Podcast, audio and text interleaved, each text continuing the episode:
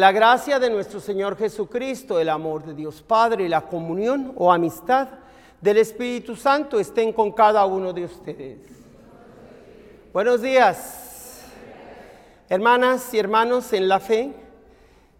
Vengo yo de visita como un sacerdote que trae una misión específica de llevar el Evangelio por las redes sociales. Es un encargo del obispo. Sin estas cuatro cosas o requisitos para asistir a la misa, la misa no les va a servir de nada. Necesita venir con sinceridad o honestidad, con humildad, con fe y con amor. Cuatro cosas necesita para que esta misa le sirva de provecho. Reconozcamos pues todos que somos pecadores, con honestidad y con humildad pidámosle perdón a Dios, para que después con la fe y el amor, pues toda la misa nos aproveche. Yeah.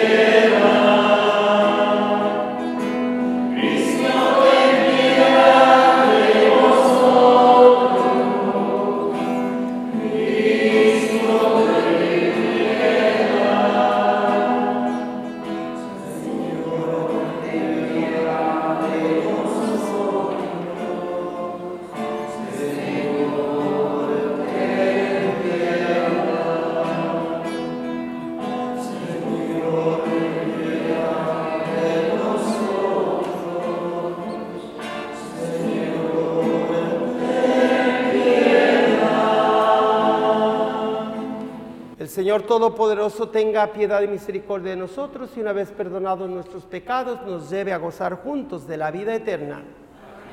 Glorifiquemos al Padre, al Hijo y al Espíritu Santo, a quien adoramos como el verdadero y único Dios.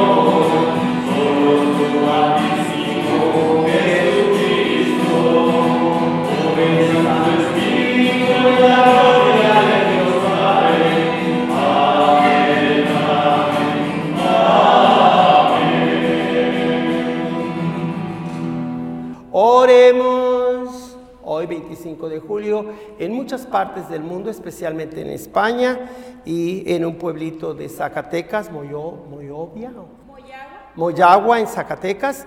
Y mi pueblo, Ario de Rosales y en Zaguayo también se celebra el santo patrono Santiago Apóstol. Por todas las comunidades y las personas que llevan el nombre de Santiago, la misa la ofrecemos en honor a Santiago, el, eh, Santiago el Mayor. Oremos. Quiero también antes de la oración dar un saludo y invitar a todos los que en este momento por Facebook, con el nombre de Nueva Evangelización con el Padre Joaquín en Facebook y en YouTube, eh, Padre Joaquín del Valle, nos están viendo en este momento. Los saludamos y les invitamos a que escuchen debidamente la palabra de Dios y también participen de este santo sacrificio de la misa desde la ciudad de Gustin, en California, cuya parroquia lleva el nombre de Nuestra Señora de los Milagros. Precisamente el tema de la Santa Misa de hoy, hablamos del gran milagro que Jesús hace de alimentarnos, no solamente del alimento espiritual del alma, intelectual o de la mente, emocional del corazón, sino lo básico que para todo ser humano es el alimento corporal o físico de dar, de dar, multiplicar pan y pescado para alimentar a mucha gente que tenía hambre en aquel día, en aquella hora, cuando Jesús predicaba en la montaña, para que el Señor siga haciendo los milagros que hacía cuando vino a este mundo, los siga haciendo hoy, porque tenemos mucha hambre y muchas hambres. Hagamos oración. Señor Dios, protector de los que en ti confían, sin ti nada es fuerte, nada es santo.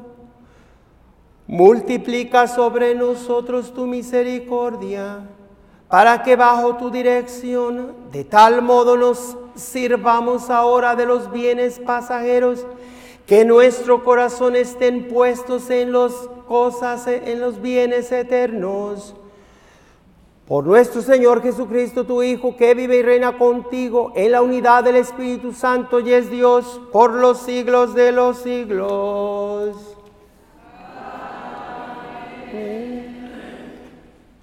Lectura del segundo libro de los Reyes.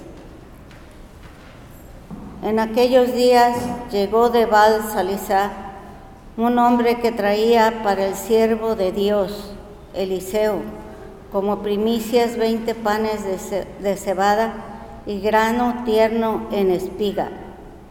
Entonces Eliseo dijo a su criado, dáselos a la gente para que coman. Pero él le respondió, ¿cómo voy a repartir estos panes entre cien hombres? Eliseo insistió, dáselos a la gente para que coman porque esto dice el Señor, comerán todos y sobrará.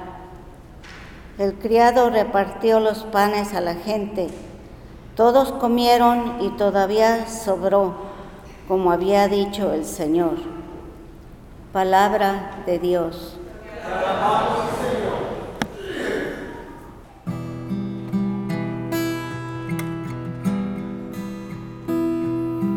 Abres tú la mano, Señor,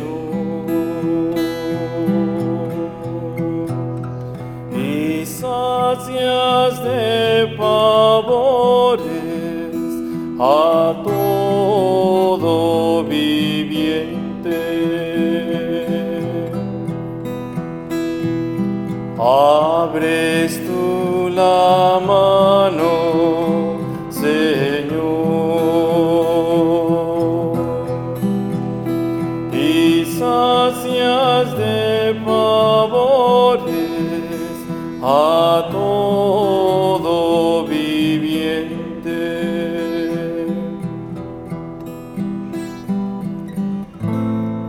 tus criaturas te den gracias, Señor. Que te bendigan tus fieles, que proclamen la gloria de tu reinado, que te hablen de tus hazañas. Abres tú la mano, Señor,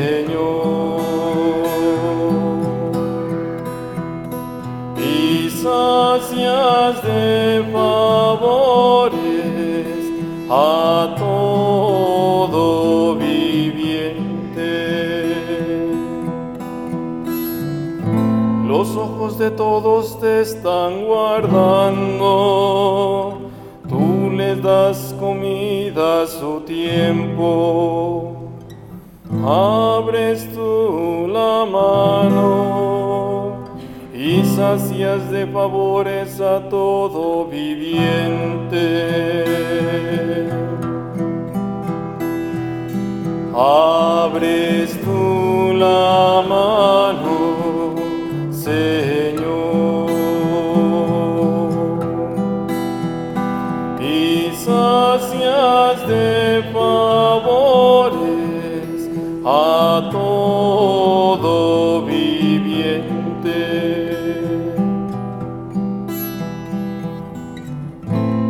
Señor es justo en todos sus caminos, es bondadoso en todas sus acciones. Cerca está el Señor de los que le invocan, de los que le invocan sinceramente. Abres tú la mano, Señor, y sacias de favores a todo viviente.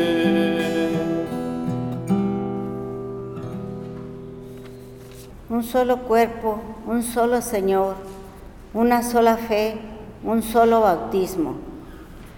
Lectura de la carta del apóstol San Pablo a los Efesios. Hermanos, yo, Pablo, prisionero por la causa del Señor, los exhorto a que lleven una vida digna de llamamiento que han recibido. Sean siempre humildes y amables, sean comprensivos y soportense mutuamente con amor. Esfuércense en mantenerse unidos en el Espíritu con el vínculo de la paz, porque no hay más que un solo cuerpo y un solo Espíritu, como también una sola es la esperanza del llamamiento que ustedes han recibido. Un solo Señor, una sola fe, un solo bautismo, un solo Dios y Padre de todos, que reina sobre todos, actúa a través de todos y vive en todos. Palabra de Dios.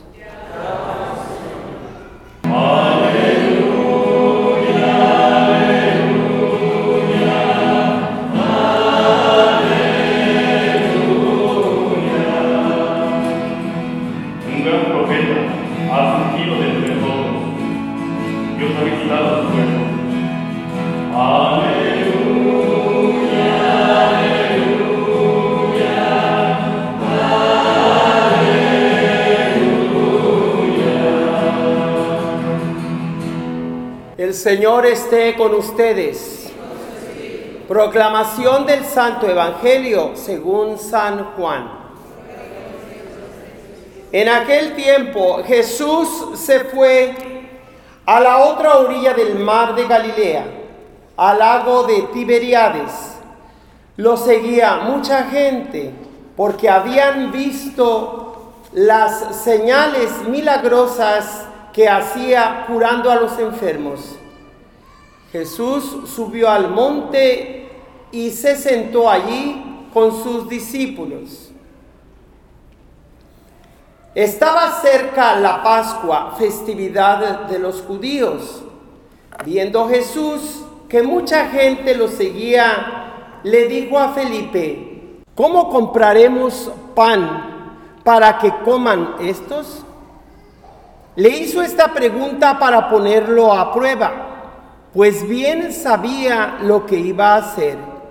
Felipe le respondió, ni doscientos denarios bastarían para que a cada uno le toque un pedazo de pan. Otro de sus discípulos, Andrés, el hermano de Simón Pedro, le dijo, aquí hay un muchacho que trae cinco panes de cebada y dos pescados. Pero, ¿qué es eso para tanta gente? Jesús le respondió, díganle a la gente que se siente.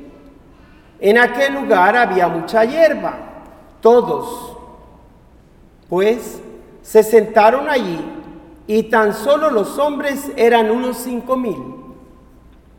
Enseguida tomó Jesús los panes y después de dar gracias a Dios, se los fue repartiendo a los que se habían sentado a comer. Igualmente les fue dando de los pescados todo lo que quisieron. Después de que todos se saciaron, dijo a sus discípulos, recojan los pedazos sobrantes para que no se desperdicien.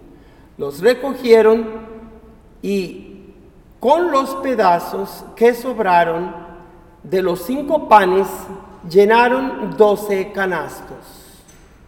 Entonces la gente, al ver la señal milagrosa que Jesús había hecho, decía, este es en verdad el profeta que había de venir al mundo. Pero Jesús, sabiendo que iban a llevárselo para proclamarlo rey, se retiró de nuevo a la montaña él solo. Palabra del Señor. Queridos hermanos y hermanas en el Señor Jesucristo. Cuando usted viene con su hijo o sus nietos, aquí siempre la iglesia respeta los lazos familiares, si es el papá, la mamá, los hijos. Pero en la asamblea creyente, usted no es abuelita o papá o mamá o hijo o hija, usted es hermano y hermana. Aunque sea la abuelita, eres la hermana de tu nieta. O el hijo, eres hermano de tu padre. Porque el Espíritu Santo es el lazo que nos une más fuerte que los lazos de la carne y la sangre. Por eso me he atrevido a dirigirme a ustedes como mi hermano y mi hermana en la fe de Jesucristo. El Espíritu Santo es los que nos tiene más unidos que si usted fuera mi hermana, mi, mi hermano o mi madre. Hoy, en esta iglesia de Nuestra Señora de los Milagros, para la información de aquellos que están participando de esta misa en línea, en cualquier rincón del mundo. Quiero recordarles lo que les he dicho en otras misas, que desde antes que fuera ordenado sacerdote, yo ya me había percatado de que no hay un solo domingo de toda mi vida, y yo casi diría desde que la iglesia es iglesia, que la palabra de Dios no se demuestre viva y eficaz actualizada. Cada domingo, las lecturas que la palabra litúrgica de Dios nos ofrece tienen algo que ver con las noticias, con lo que sucede en la historia. Siempre la palabra de Dios es muy puntual y se dirige hacia los seres humanos para alimentarnos de muchas hambres Hoy hablaré solo de cuatro tipos de hambres. Pero me pregunto, este, esta semana no tuve tiempo de ver las noticias. Estuve visitando la, la basílica, la casita que pidió nuestra Madre Santísima al obispo Zumárraga por medio del indígena Juan Diego. Tuve el privilegio de contemplarla cerquita bajo sus pies el miércoles pasado. Y mis hermanas y hermanos, puedo hablar enseguida de ese gran milagro del Tepeyac, pero ahorita me pregunto, si yo no supe de qué hablaron las noticias, ¿cómo puede estar tan seguro que la palabra de Dios que hoy se proclama tuvo que ver con las noticias? Bueno, no sé. Pero algo sí sé. y que no me había puesto a pensar hasta que llegué aquí, cuando me invitaron a celebrar la Santa Misa en la iglesia llamada Nuestra Señora de los Milagros. Cuando hoy el Evangelio nos habla del gran milagro de Jesús que con cinco panes y dos pescados alimenta más de cinco mil personas. Cinco mil eran solo los hombres. Las mujeres y los niños ni contaban. Hoy ya es importante que buscamos el respeto a los derechos de los niños, de la mujer.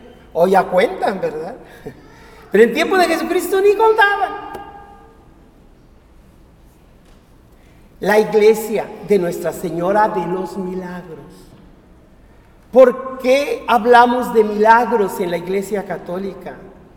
Porque mucha gente de ciencia, científicos, filósofos, historiadores, ni siquiera tomaron en cuenta la vida histórica de Jesús. No importa lo que los creyentes crean, eso es su religión privada. Inclusive muchos católicos piensan que el mensaje de la iglesia debe quedarse en las cuatro paredes de un edificio llamado la iglesia. Y que el sacerdote no debe salirse de su sermón para hablar de política, de finanzas, de la ciencia, de la tecnología, del fútbol. Eso es las cosas del mundo. Nosotros venimos, Padre, a que nos hable de Dios solamente, porque venimos a que salve mi alma. Y no más salvación del alma. No nos importa el cuerpo, no importa eh, si nos dicen mentiras en las noticias. Las escuelas tienen su misión, su trabajo. Su trabajo, Padrecito, es hablarnos de la Biblia de Dios. Zapatero a tu zapato. Error. Querer encadenar la palabra de Dios a cuatro paredes de una iglesia.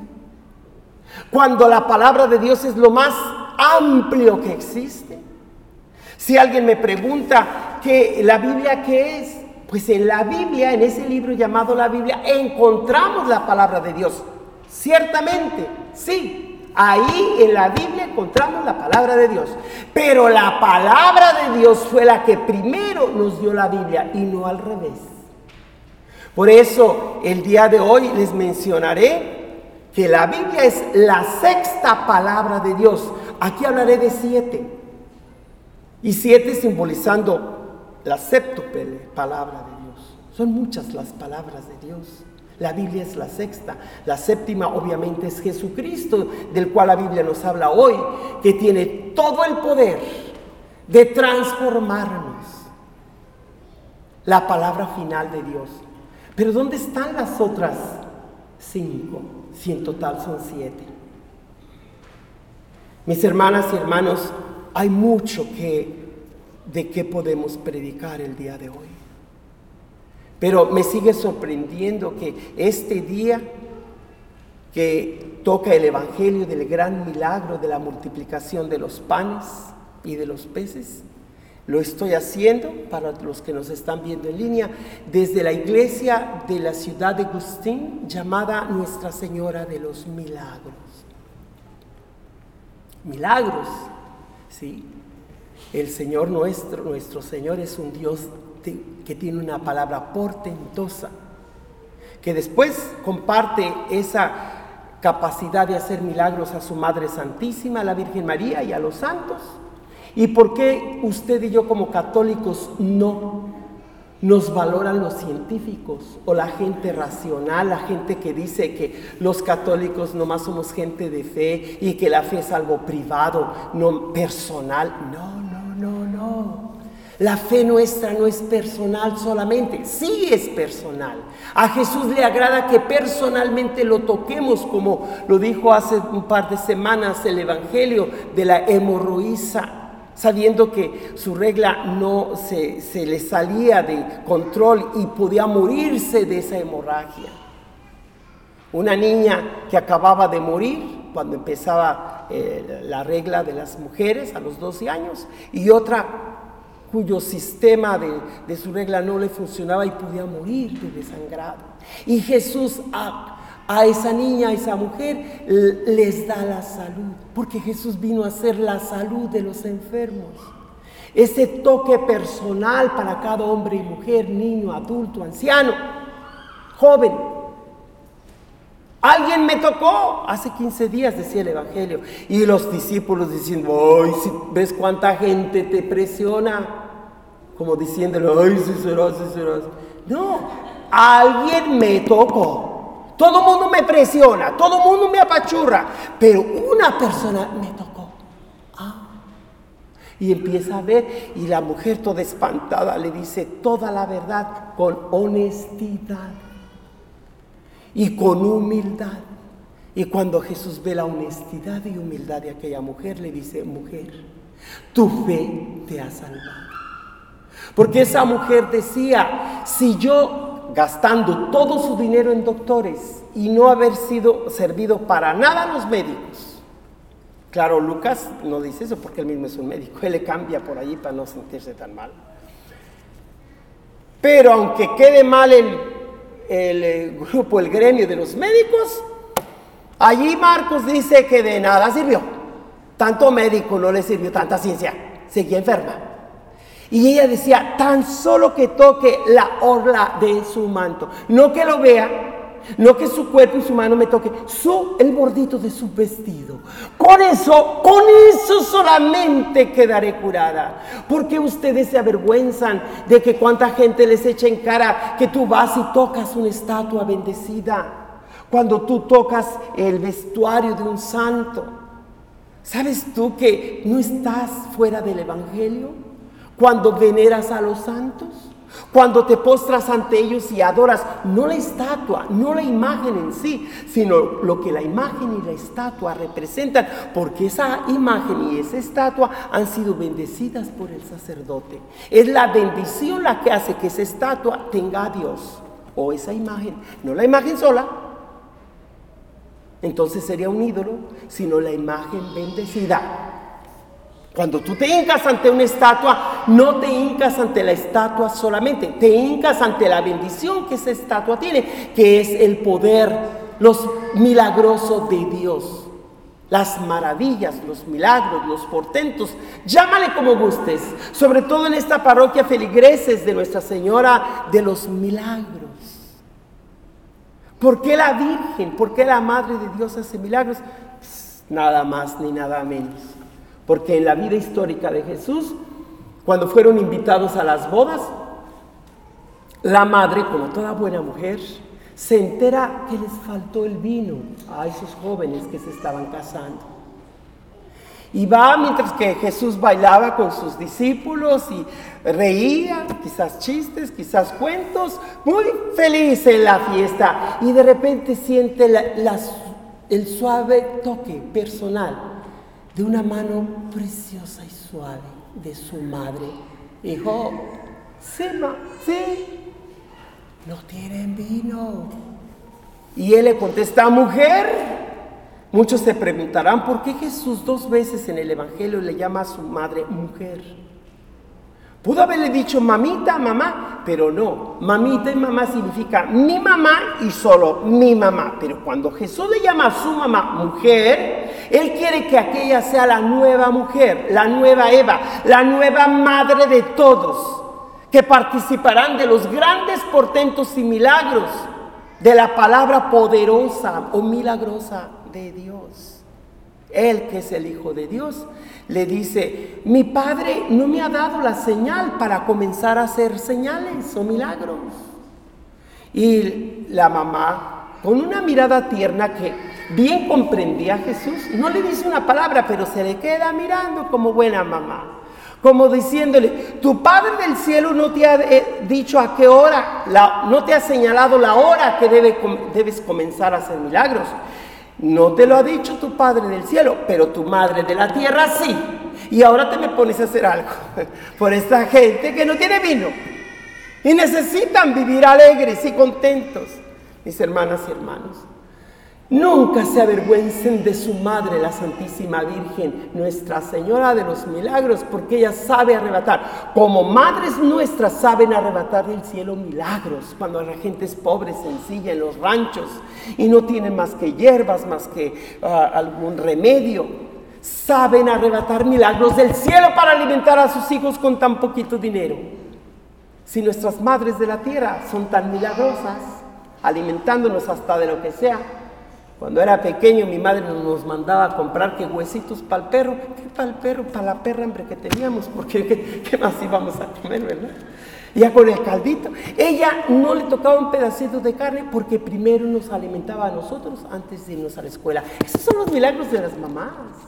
Imagínense la mamá de Jesús. Por eso Nuestra Señora de los Milagros, mis hermanas y hermanos en cualquier rincón del mundo que nos vean, esta iglesia se llama así. Nuestra Señora de los Milagros, porque su Hijo, siendo el Hijo de Dios, le concede a ella y a San Martín de Porres, a San Antonio, a San José y los demás santos hacer los milagros que la ciencia no se explica, que los políticos no entienden, que los filósofos se les sale de la mente todo lo que es la palabra de Dios. Quiero decirles, mis hermanas y hermanos, de todas las hambres que tenemos, hay cuatro. Primero que nada, usted y yo estamos compuestos de cuatro elementos constitutivos de nuestro ser. No nomás alma y cuerpo. Estamos constituidos por intelecto o por la mente o razón, por el corazón y las emociones, por nuestro cuerpo de hombre o mujer y de nuestra alma. De tal manera que Jesús viene a ser el alimento, en primer lugar, de, eh, pues, eh, sobre todo de nuestra alma, porque nos quiere dar eh, su propio cuerpo como alimento que nos dará la vida eterna. Pero primero que nada nos dice el Evangelio que Jesús enseñaba a las multitudes, como se nos dijo hace ocho días, porque los veía como ovejas que andaban errantes sin pastor. Entonces, la primera hambre que Jesús viene a saciar es nuestra hambre del intelecto, de la razón, de la mente, que es el hambre que, que llamamos de la verdad. ¿O no es verdad que el mundo en que vivimos y que siempre la humanidad ha sido engañada desde Adán y Eva, cuando la serpiente que representaba a Satanás engañó a nuestros primeros padres diciendo, si comen de lo que les prohibió Dios, van a abrírsele los ojos y serán como dioses, y como no. Hoy usted y yo tenemos el privilegio de ser como Dios, de ser hijos e hijas de Dios, pero por la fe, por el regalo directo de Dios, no por el arrebato de la rebeldía de Satanás. No, hermana y hermano, no te equivoques. Por muy inteligente que seas, reconoce que solo Dios es Dios, que tú no eres Dios, que ninguna criatura es Dios, todos serían ídolos en todo caso, o criaturas, pero Dios es uno solo. Ese es el alimento de la mente, del intelecto, reconocer que Dios es uno solo, la verdad. ¿Cuántas veces este país fue engañado por el, eh, presidente anterior? El expresidente y que todavía sigue en, el, área pública presentándose como el que dice la verdad. Este presidente actual es un mentiroso. Yo gané las elecciones, yo soy el presidente. Y el presidente actual, Joe Biden, es un mentiroso. Esa es la verdad, entre comillas, que nos presenta el expresidente. Y mucha gente se la ha tragado. ¿Cuánto engaño?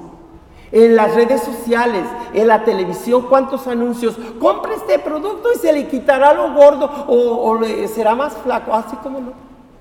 O compre este jabón y conquistará cuántos chicas, ¿verdad? Los hombres. ¿Cuántas mentiras? O compre este automóvil solo porque una joven está muy de, eh, gracias, muy, eh, muy bien formadita, muy atractiva, y pues no les importa a la muchacha, la muchacha es para que se te brillen los ojos y luego se te queden fijos en ese carro que quieren que compres. Ah, no, pero la chica sirvió de, de anzuelo, ¿verdad? O sea, ¿cuánto engaño? ¿O no? ¿No tiene usted hambre de la verdad? Dígame sí o no. ¿Tienen hambre de la verdad? Gracias, qué bonito es escuchar ese sí. Cuánta hambre tenemos todos de la verdad. Jesús viene a llenar el hambre de tu mente. No se te olvide que estamos compuestos de mente, corazón, cuerpo y alma. Y que Jesús viene a saciar esas cuatro áreas de nuestra persona. de nuestra mente con su verdad. Hay otra hambre, el hambre de amor. El Señor sabe que nos hizo dependientes de nuestra madre desde que nacemos, que nos da un corazón para llenarlo de amor y cuánto fraude hemos sentido porque mamá no nos atendió de chiquitos bien o papá, cuántas veces estamos resentidos de que fuimos maltratados de pequeños.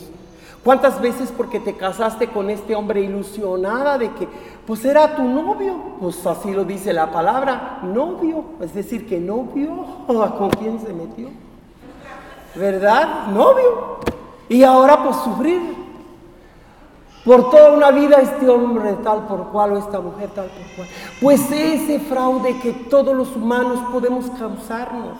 A veces hasta de nuestro propio papá o mamá no tenemos el suficiente apoyo o respaldo de esa esposa o esposo. Jesús viene a saciar el hambre de amor que todos tenemos. ¿Tienen ustedes hambre de amor? Yo también. Todos tenemos hambre de amor. Jesús es el alimento de nuestro corazón, el alimento de ese amor que todos necesitamos. Hemos nacido por amor, con amor y para el amor. Y sin el amor no la hacemos. El amor lo es todo. Sin el amor no somos nada. También el hambre física. Si no han desayunado, lo siento, ya somos dos. Entonces, pero a la hora de que vamos a comer, ¿por qué eh, al Señor le interesa alimentar a tanta gente que después de haber sido alimentados en su mente con la verdad de su palabra, le pregunta a Felipe, ¿qué vamos a hacer para alimentar a tanta gente? ¿Dónde compraremos? ¡Ay, Jesús! Siendo el Hijo de Dios habla de dinero, de comprar. Uh, pero dice el Evangelio que le preguntó a Felipe para ponerlo a prueba. A ver, ¿cómo vas a comprar tanto para tanta gente? Pues ni 200 denarios bastarían para que a cada quien le toque un pedacito, le dice Felipe. Ah, no, pero otro discípulo, Andrés, aquí hay un muchacho que tiene cinco panes y dos pescados. Pero ¿qué es esto para tanta gente? Y Jesús ya que hablaron dos, que dos discípulos expusieron la situación, les dice, díganles que se sienten. Y en esa área había mucha hierba. ¿Qué significa ese verso de, de que en esa área había mucha hierba? Muy simple. Es precisamente de esa hierba que con el poder de Jesucristo haría que esos poquitos cinco panes y esos dos pescados hubiera el material necesario para que Él hiciera el gran milagro de la multiplicación de los panes. Otras personas, para poder justificar cómo Jesús hizo el milagro, no le llama multiplicación, sino división. Los cortó, los dividió y así se hicieron muchos. Mis amigos, mis hermanos y hermanas, aquí las matemáticas no funcionan. Se usan para lo que podamos hacer. Por ejemplo, se contaron 12 canastos de los sobrantes, allí cuentan los números.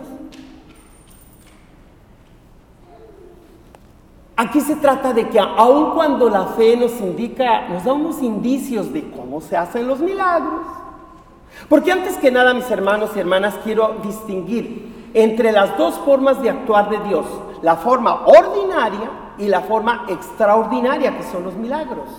La ordinaria es como de día y de noche Dios nos hace, está presente en nuestras vidas, nos hace los milagros, que, no milagros, nos hace los, ah, nos da los beneficios que necesitamos. El milagro es solamente algo extraordinario, pero Él de forma ordinaria, regular, está presente con nosotros. Aunque los científicos no lo reconozcan, el que el sol salga cada mañana y se meta las flores, los lagos, la forma natural, la naturaleza misma. Dios está presente ahí. Pero cuando la gente está tan acostumbrada a que el sol salga por donde mismo, estás acostumbrada a que el marido siempre, eh, ojalá que así sea, algunos no, eh, pues ya sabes que el marido siempre eh, te da un abrazo, sí, cómo no, ay, ya le exageré. ¿Cuántas veces el milagro de las relaciones humanas no los tomamos en cuenta. ¿Por qué no le expresas cuánto amas a tu mujer? Ay, padre, es que si le digo que la amo, se vuela. Pues si tú no la vuelas, te la vuelan, ¿verdad? Así es que debes aprender a enamorar siempre a tu mujer y a dejarte enamorar, a hacer lo tuyo como mujer. Si no haces lo tuyo como mujer para mantener tu marido a tu lado, luego te quejas, ay padre, mi marido me dejó. Pues ¿qué hiciste para retenerlo o para correrlo? No le eches toda la culpa a Dios. Ay padre, mi mujer ya no me quiere porque, pues mire, después de 28 años, de haber celebrado sus 25 años de casados, es que mi mujer empezó a agarrar otro trabajo allí en una oficina, antes la traía nomás limpiando casas, ahora ya trabaja en las oficinas que limpiaba antes. Y pues allí uno, uno de corbata pues le movió el tapete. Padre, dígale a mi mujer que me sea fiel, pues que usted nos casó. Oiga, ¿y cómo trató a su mujer en estos 28 o 25 y después ya casi 28 años de casado? No, pues es que siempre le gritaba, llegaba borracho, la obligaba a que me hiciera las cosas y pues no, padre, me arrepiento, yo sé que la traté muy mal. Y me empieza a contar cómo hasta hubo golpes, violencia doméstica. ¿Sabe qué le contesté a ese hombre? Oye, antes dale gracias a Dios que no te largó más pronto. Porque la mujer se cansa. Tanto va el cántaro al agua que tarde que temprano se quiebra. La mujer tiene mucha paciencia, mucho amor para su hombre. Pero una vez que la cansas, olvídate. No hay reverso. Ni de separación ni de divorcio. Ay, padre, usted justifica la separación y el divorcio cuando es necesario para salvar las vidas de los hijos y, de la, y, el bienestar de la persona. Sí, hasta el Papa Francisco lo ha dicho. Ay, pero eso va en contra de la enseñanza de la iglesia. Sí, pero no soy yo el que estoy en contra. Es tus acciones, tus maldades, las que van en contra de lo que la iglesia enseña. La iglesia solamente quiere la salud y el bienestar de las personas. No que a fuerzas tienes que estar junto. Ya se casó, ya se fregó y por lo tanto a fuerzas tiene que estar con él. No, espérate. Así no son las cosas. Y mucha gente se pregunta, ¿por qué hubo suspensión del servicio? Desde el año pasado que hubo la pandemia. ¿Qué acaso la iglesia no tenía suficiente fe para que siguiéramos viniendo a la iglesia? ¿Por qué los servicios, el culto se tuvo que suspender? Algo que nunca había sucedido en toda la historia de la iglesia, ni en tiempo de persecución, ni de los mártires, ni de, ni de los cristeros del tiempo de que el presidente Calles persiguió a la iglesia en México. Nunca se había suspendido el, el culto hasta el año pasado. ¿Y qué vamos a decir? Triunfó Satanás haciendo que las iglesias cerraran. En parte podemos decir que sí, pero no, mis hermanas, hermanos, no nos engañemos a nosotros mismos. Aquí no fue tanto Satanás, ¿saben quién fue? El amor poderoso de Dios, que prefirió que no vinieran a a adorarle a él prefirió que tuviéramos salud y bienestar y que vivamos, porque la gloria de Dios consiste en que el hombre y la mujer vivan y vivan bien y vivan en abundancia de años, mientras que la gloria del hombre es llegar a la felicidad y, contemplación de la belleza de Dios. Esa es nuestra gloria, llegar a ver la belleza de Dios. Pero la gloria de Dios es que cada hombre y mujer vivan y vivan bien y vivan en abundancia. ¿Sabe usted cuántos años dicen algunos que Dios tiene la intención de que cada niño que nace viva? ¿Cuántos años se imaginan ustedes que es lo que quisiera Dios que cada hombre y mujer viva? ¿70 años? ¿80? 140 años. A mi madre le íbamos a celebrar su cumpleaños 80, 80 y cuatro días antes se nos fue de este mundo. ¿Y qué vamos a decir? Ay, Dios mío, ¿por qué te la llevaste? No, no, no. Dios tenía la intención de que cada ser humano que nace en esta vida lleguemos a 140 años. Porque la gente apenas llega a 70, 80, lo más robusto 90. Y la mayor parte es fatiga inútil, dice el salmista. Bueno, no le echemos la culpa a Dios. Ay, comadita, vengo a darle el pésame por porque ya se murió mi compadre. No, sí, comadrita, pues es que ya le tocaba o era voluntad de Dios. Ni le tocaba, ni era voluntad de Dios. No era voluntad de Dios que él se subiera a la camioneta, no tuviera el cinturón y anduviera borracho y le diera todo lo que da y se diera en toda la máquina. Esa no es voluntad de Dios. Ah, ya le tocaba. No le tocaba, se puso en el tocadero. Entonces no le tocaba, ¿verdad? Ay, lo siento mucho, pues sí, siéntalo. Si quieres poderlo sentar, porque acostadito está mejor. No, mi hermana y mi hermano, no nos pongamos en el tocadero ni le echemos la culpa a Dios. Dios es el Dios de los milagros. Cuando ordinariamente no lo reconocemos, que es venir a misa cada domingo de forma ordinaria, el Señor puede intervenir de forma extraordinaria por medio de los milagros. Al Señor no, no, no nos lo escapamos. Si nosotros somos los que nos vamos y alejamos de Dios, la mano de Dios nunca deja de protegernos, pero somos nosotros los que renunciamos o huimos o nos alejamos de la mano protectora de Dios. Pero Dios no nos abandona, nosotros lo abandonamos a Él. En conclusión, mis hermanas y hermanos, yo les puedo decir que el Señor viene a alimentarnos de cuatro tipos de hambres. Eh, hambre de la verdad, hambre del amor, hambre de, de la salud o del alimento físico y hambre de libertad del alma. El, hambre de la verdad es para alimentar nuestro intelecto o razón. El hambre de amor es para alimentar nuestro corazón o afectos eh, o sentimientos. El hambre física del alimento de la tortilla o el pan, porque al Señor le interesa que nuestro cuerpo esté sano. Y el hambre de nuestra alma, que es el hambre de la libertad. Por eso que mucha gente no podía venir a la iglesia en tiempo de pandemia, porque a Dios le interesaba que la gente siga viva y no que vengan a adorarlo. Si se mueren, ya no vienen a adorarlo, ya no estamos.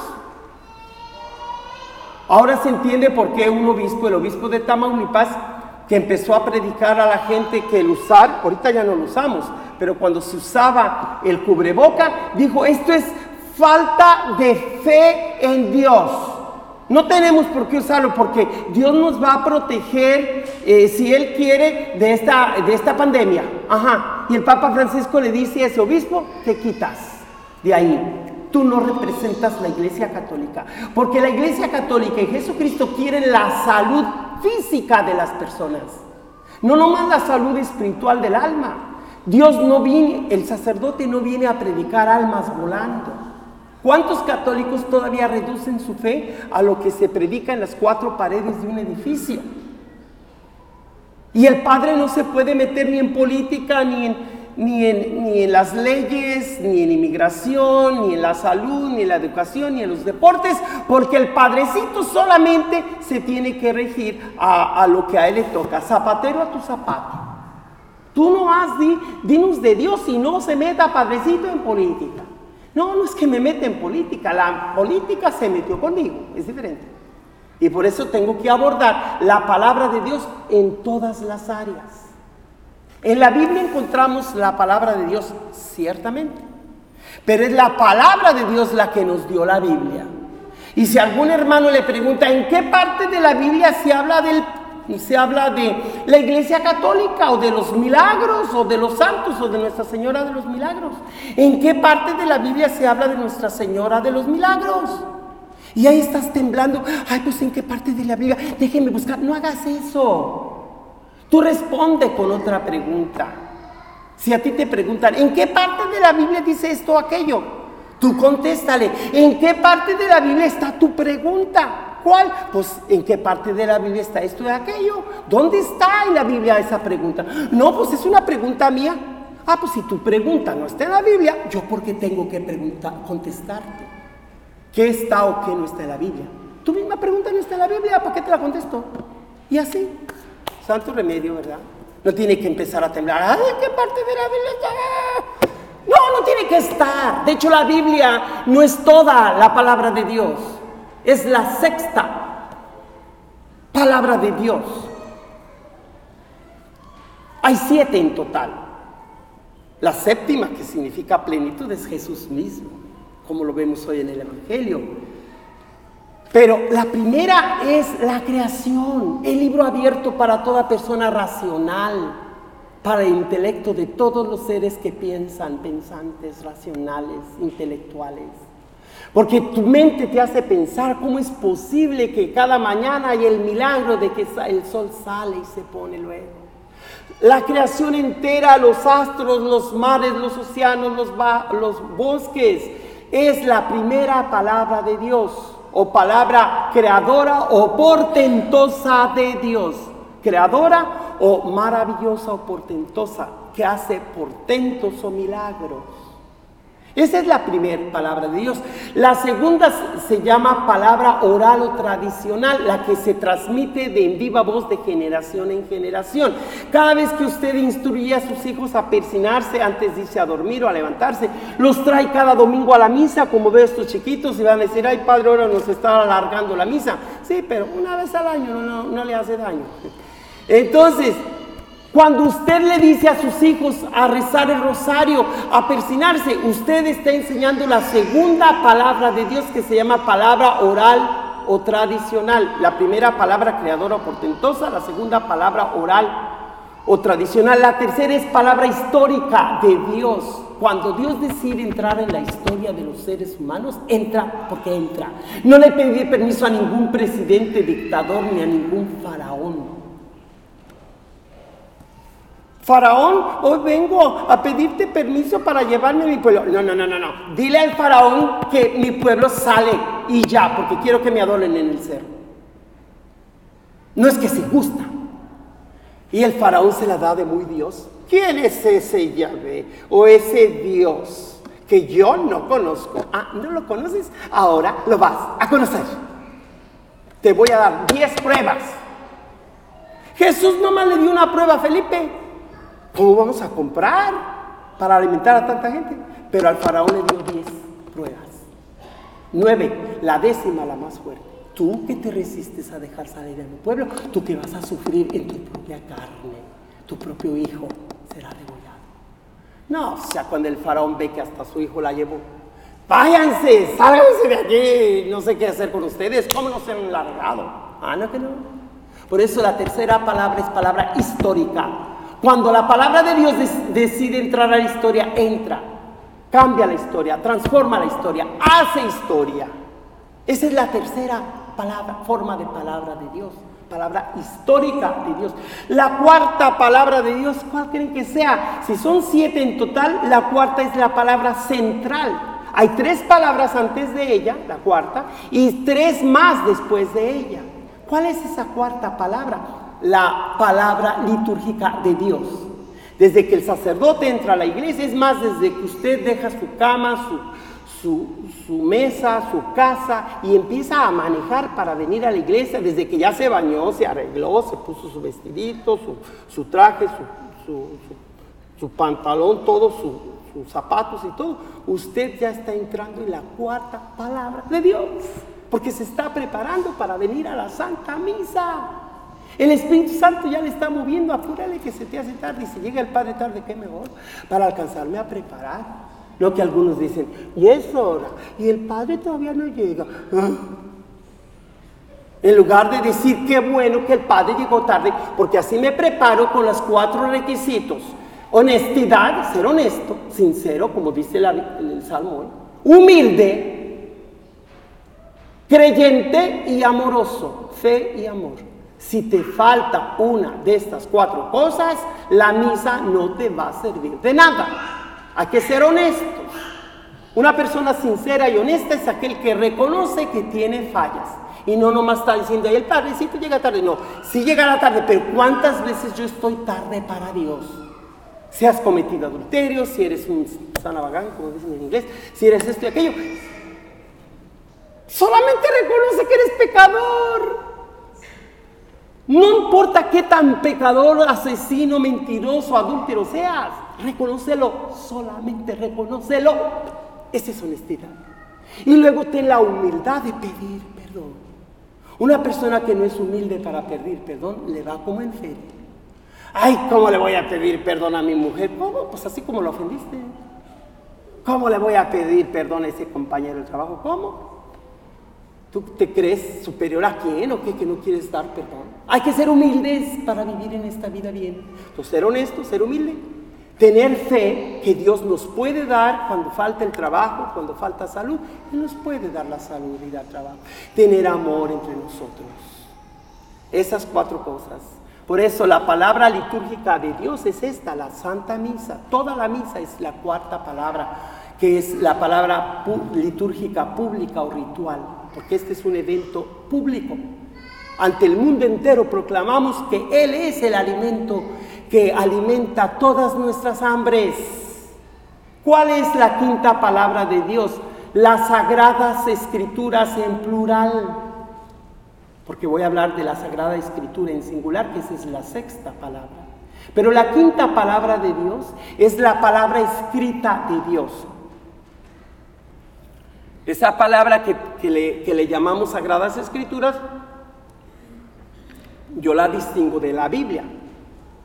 Porque las sagradas escrituras son muchos libros sagrados, que llamamos 46 del, Nuevo, del Antiguo Testamento y 27 del Nuevo, pero que juntos ya no son 73 libros, sino que es uno solo que se llama la Biblia. O sea que la palabra Biblia sin el artículo la viene del griego biblos, o de allí viene la palabra biblioteca, o muchos libros. Esa es la quinta palabra de Dios, todas las escrituras sagradas que hay. La Tanakh para los judíos, el Corán para los musulmanes y la Biblia para los cristianos católicos. Las muchas escrituras de Dios, esa es la quinta palabra de Dios. La sexta, ya no son muchas las escrituras, sino un solo libro. Esa es la sexta palabra de Dios que se llama la Biblia. Ya no son los libros, sino este libro. Por eso el artículo la Biblia. Este libro. Ya no muchos, este en particular, que es la palabra canónica, normativa o ley suprema para el cristiano católico. Ley de, la ley de vida y de moral. Esa es la sexta palabra de Dios. Y la séptima es nada más ni nada menos que la palabra encarnada, directa, personal, eh, total, irrepetible e insuperable de Dios. ¿Quién? Jesucristo. Él es la palabra completa de Dios. Después de Jesucristo Dios no tiene nada más que decir y nada más que hacer. Lo único que espera Dios es que la gente responda libremente al llamado para hacernos buenos hijos e hijas de Dios, miembros de su cuerpo. Usted es el cuerpo de Cristo y yo represento la cabeza.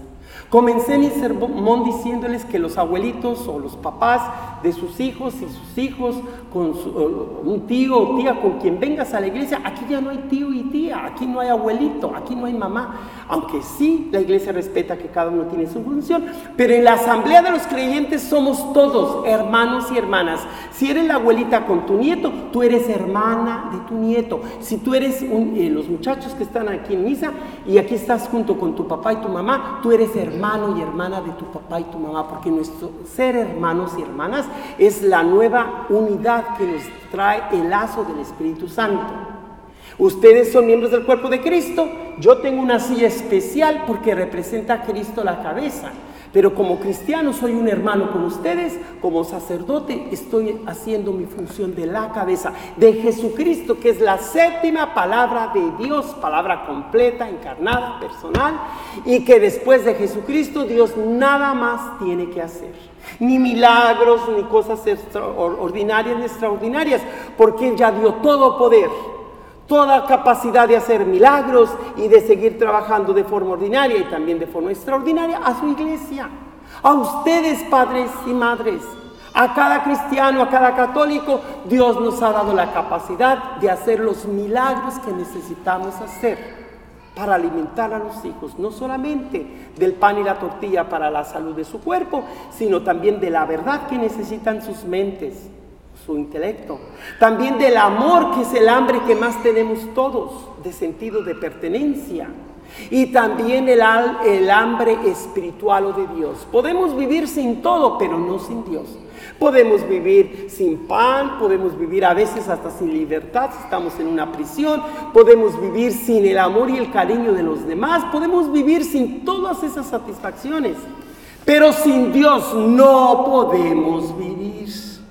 Por eso las hambres que Jesús sacia y viene a, a satisfacernos incluye el hambre de Dios que es lo primero que Jesús predica, el reino de Dios, pero que no por predicar las cosas espirituales Jesús se olvida de las necesidades físicas. Por eso, mis hermanas y hermanos, ya tengo que terminar este sermón, porque si me dieran tantita agua todo cada rato, yo podía durar unas 10 horas predicando. Yo les aseguro. Y ni así acabaría de explicar la hondura, la profundidad de estos mensajes de la palabra de Dios que son tan amplios y tan profundos, tan elevados y tan llenos de sentido, porque solo la palabra de Dios satisface el hambre de la verdad que nuestra mente tiene, el hambre de amor que nuestro corazón siente, el hambre de nuestro estómago y de buena alimentación que necesitamos para una buena salud y el hambre eh, de nuestra alma, que es el hambre de la palabra de Dios. Una cosa que quiero invitarles a hacer es el, el credo del símbolo apostólico. En ese credo, antes del credo largo, este, se profesa que Jesús bajó a los infiernos. ¿Cómo? ¿Cómo que el credo dice que Jesús bajó al infierno? ¿Acaso el Padre Celestial lo castigó? No. Jesús bajó a los infiernos para atormentar a los demonios. Porque hay, toda criatura debe adorar a Jesucristo. Los que voluntariamente venimos, salimos del carro, de nuestra casa y del carro y entramos a la iglesia y voluntariamente venimos a la iglesia a adorarle a Él. Y los que a fuerzas tienen que adorarlo, no por voluntad y libertad como nosotros lo hacemos, sino porque por haber sido criaturas enemigas de Dios y haberse hecho malos, a fuerzas lo adoran, rechinando los dientes. ¡Ah! Pues entre más gritan, mayor la gloria de Dios. Mire Jesús, ¿cómo ve? Por eso Jesús no fue al infierno porque fue castigado por Dios. Bajó al infierno para castigar a los demonios y hacer que griten y griten mucho. A fuerzas tienen que adorarlo. Y entre más gritan, mejor. Pero ellos, porque se hicieron malos, usted no. Usted y yo necesitamos tocar a Jesús, como la hemorroísa que tocó el manto de Jesús, diciendo tan solo que toque el manto me aliviaré. ¿Quién me tocó? Ay, si ves cuántos, te dije hace ratito, cuántos te apachuran y te presionan. Sí, todos me apachuran y me presionan, pero hubo una persona que solo me tocó. Que sea usted esa persona que toca a Jesús. Si usted tiene imágenes en su casa del niño Dios, de la Santísima Virgen, asegúrese que está bendecida por el sacerdote. Para que cuando usted le pregunten como católico, no debe postrarse ante ninguna estatua ni imagen, porque así dice Éxodo 20. Pues también dígale, pues Colosenses capítulo 1, versos 2 dice que Jesús es la imagen visible de Dios invisible.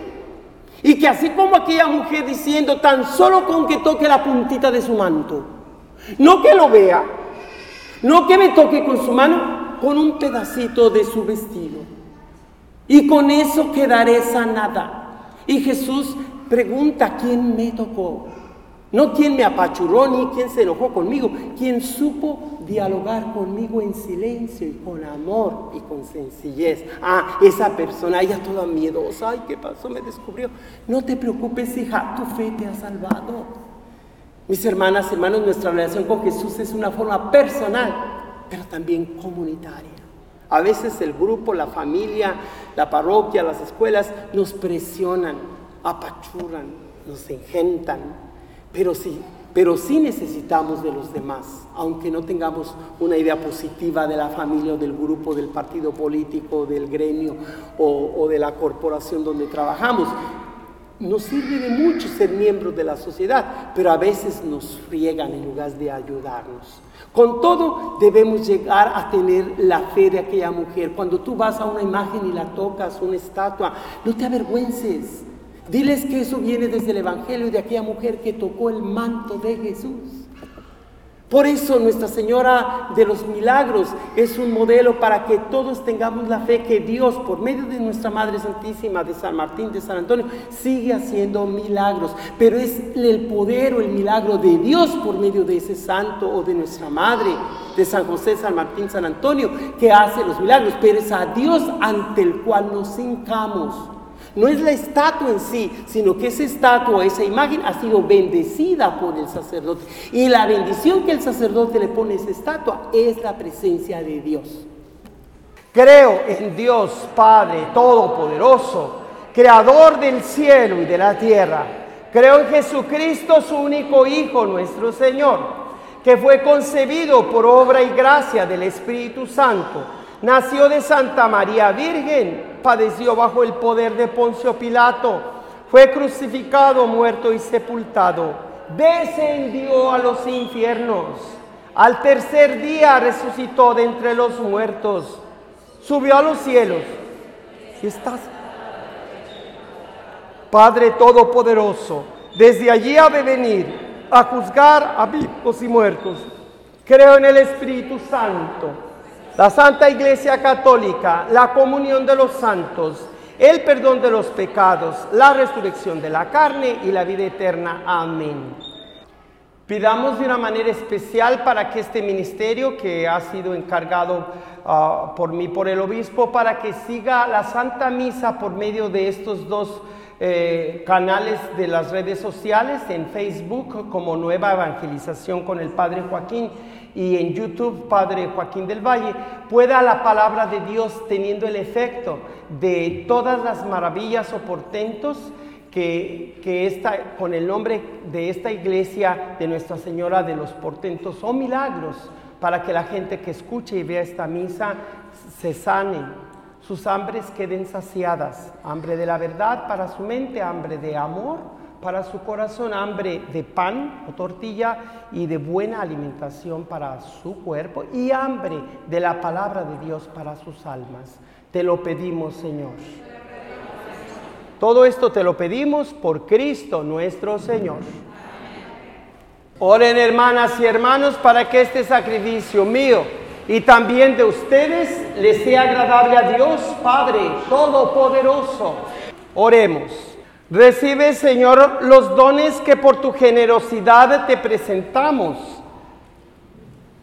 para que por el poder de tu gracia, estos sagrados misterios santifiquen toda nuestra vida y nos conduzcan a la felicidad eterna por Jesucristo nuestro Señor.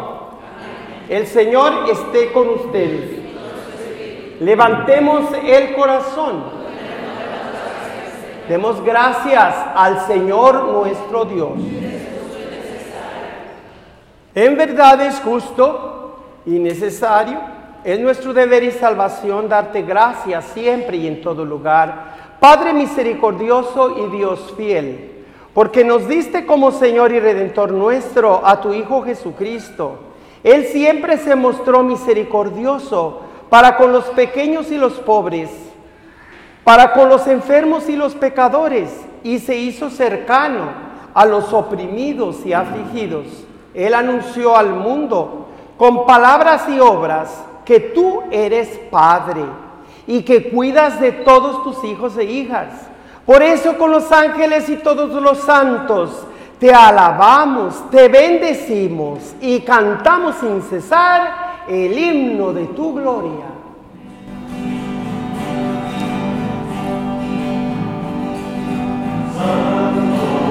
Oh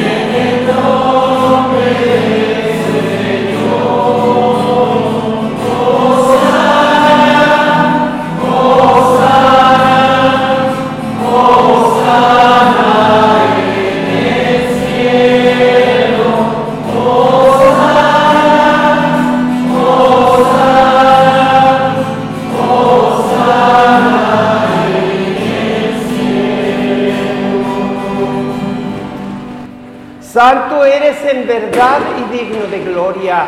Dios que amas a todas las personas, que siempre estás con ellos, con nosotros en el camino de la vida. Bendito es en verdad tu Hijo, que está presente en medio de nosotros cuando somos congregados por su amor. Y como hizo en otro tiempo con sus discípulos, nos explica las escrituras y parte para nosotros el pan. Por eso te rogamos, Padre misericordioso, que envíes tu Espíritu Santo para que santifiques estos dones de pan y vino, de manera que se conviertan para nosotros en el cuerpo y la sangre de Jesucristo, nuestro Señor, el cual, la víspera de su pasión, en la noche de la última cena, tomó pan, te bendijo, lo partió y lo dio a sus discípulos diciendo, tomen y coman todos de él, porque esto es mi cuerpo que será entregado por ustedes.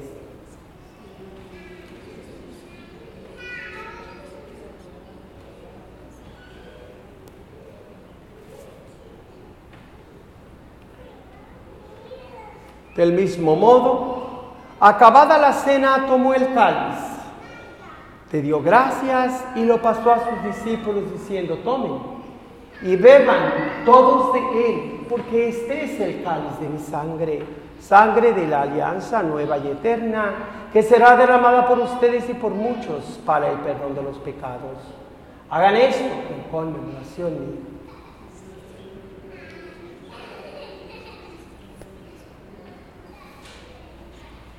He aquí el sacramento de nuestra fe.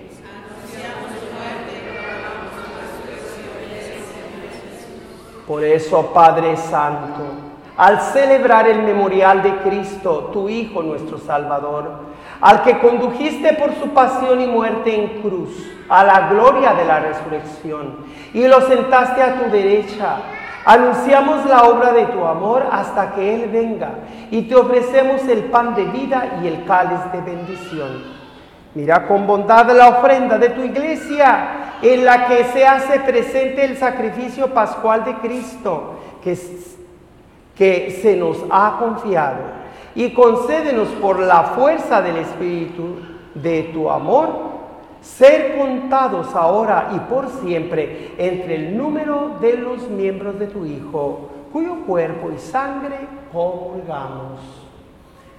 Lleva a tu iglesia, Señor, a la perfección en la fe y en la caridad, con nuestro Papa Francisco y nuestro obispo José Brennan, con todos los obispos, presbíteros y diáconos, y todo el pueblo redimido por ti.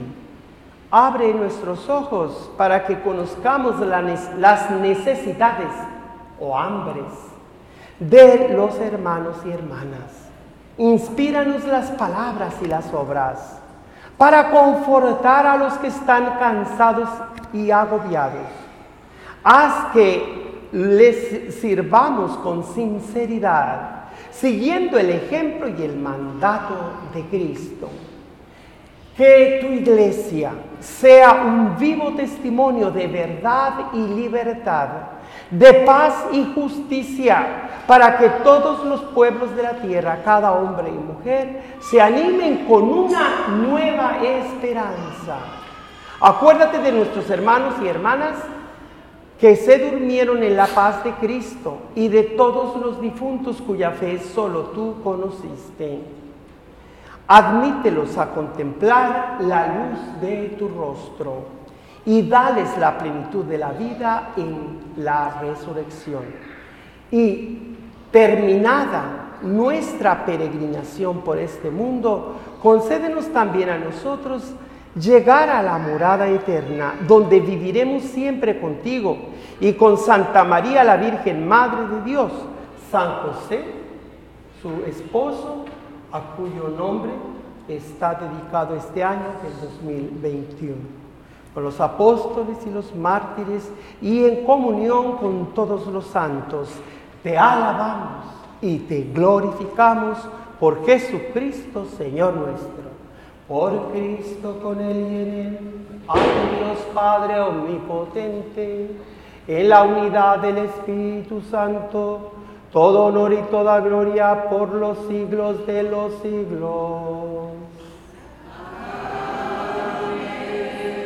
Confiados en la divina providencia, que siempre tendremos algo que comer, agua pura para tomar, siempre y cuando colaboremos con el Creador para un mundo saludable y para nosotros y las futuras generaciones y sabemos cuidar eh, de esta tierra como hermana, madre y casa común, como enseña eh, el Papa Francisco, vamos a pedir que los milagros que Dios hace se extiendan hasta nuestros días, hasta nuestras familias, nuestro mundo, nuestra sociedad. Si tenemos fe, así sucederá. Pidamos pues con fe con las palabras que el mismo Divino Maestro nos enseñó. Padre nuestro, que estás en el cielo, santificado sea tu nombre. Venga a nosotros tu reino. Hágase tu voluntad en la tierra como en el cielo. Danos hoy nuestro pan de cada día. Perdona nuestras ofensas, como también nosotros perdonamos a los que nos ofenden. No nos dejes caer en tentación y líbranos del mal. Aprovecho para saludar a todos los que por las redes sociales nos están viendo celebrando esta Santa Misa desde la parroquia de Nuestra Señora de los Milagros. Milagros mismos que son de Dios, de su Hijo que es Dios.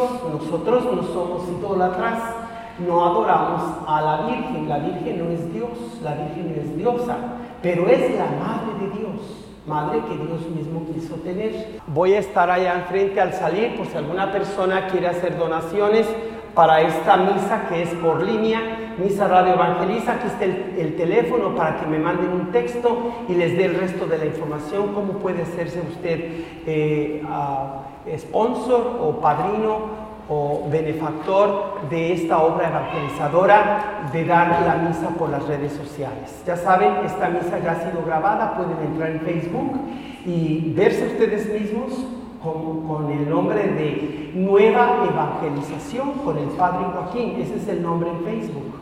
Nueva Evangelización con el Padre Joaquín. Y en YouTube, Padre Joaquín del Valle. Entonces allí también me pueden ver. Gracias por su donación. Eh, que Dios le dé más en la medida que dan, como así, en la medida que das. Que la bendición de Dios Todopoderoso, Padre, y Espíritu Santo, descienda sobre ustedes. Vayan en paz, la misa ha terminado.